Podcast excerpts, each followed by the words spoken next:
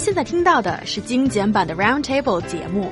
想收听并下载一小时完整节目，请关注我们的微信公众账号 EZFM Roundtable，然后发送关键词“完整版”获取下载方式，或者直接下载轻松调频 App。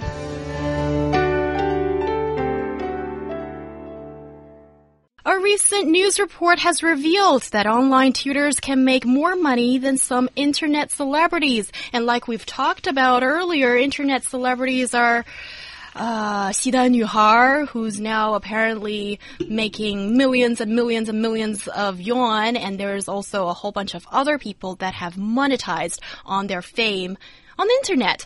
So, are these teachers actually making that amount of big bucks. Now it's me feeling really jealous. Well, apparently they are, yes. So, uh, what? How are they doing that? this all came about when uh, a photo was posted online which supposedly showed uh, the income of one of these online tutors.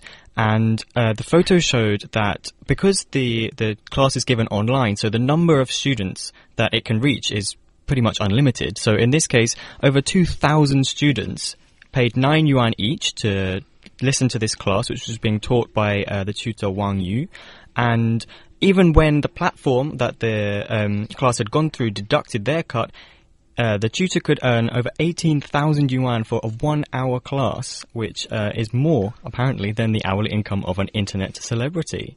So the idea is, as we've said, that each student pays only a very little amount of money, but because there are so many of them, the the teacher can make big bucks off of this, and it seems like it's working for them.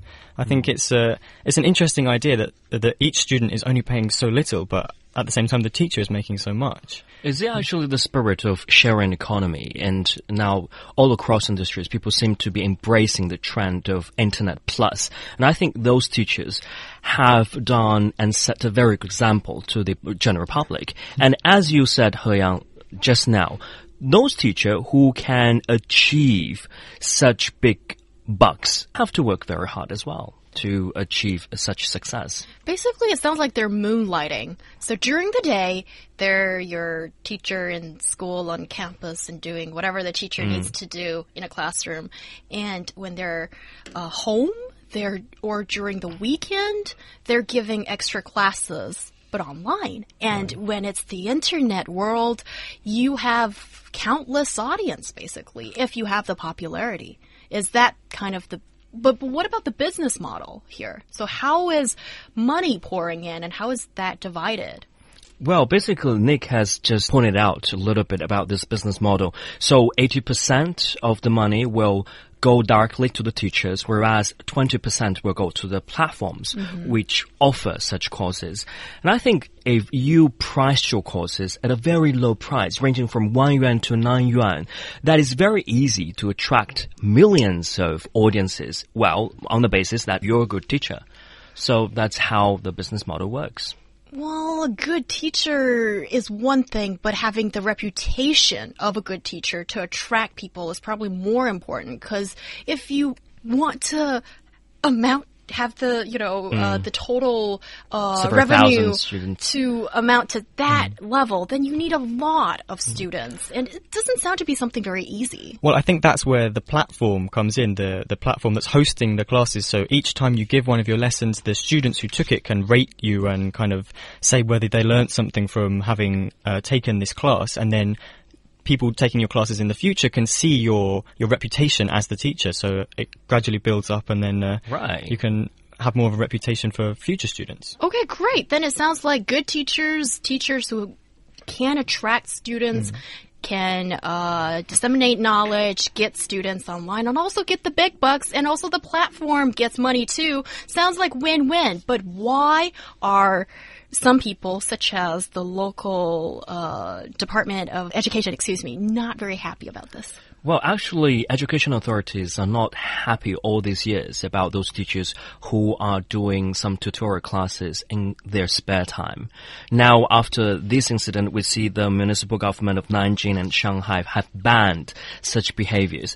But I just wanted. why are they sorry to interject Mm-hmm. but why are they not happy with teachers giving extra classes They're claiming that they will be easily making more money out of the class, which is a distracting factor for those teachers who have classes in the virtual classes.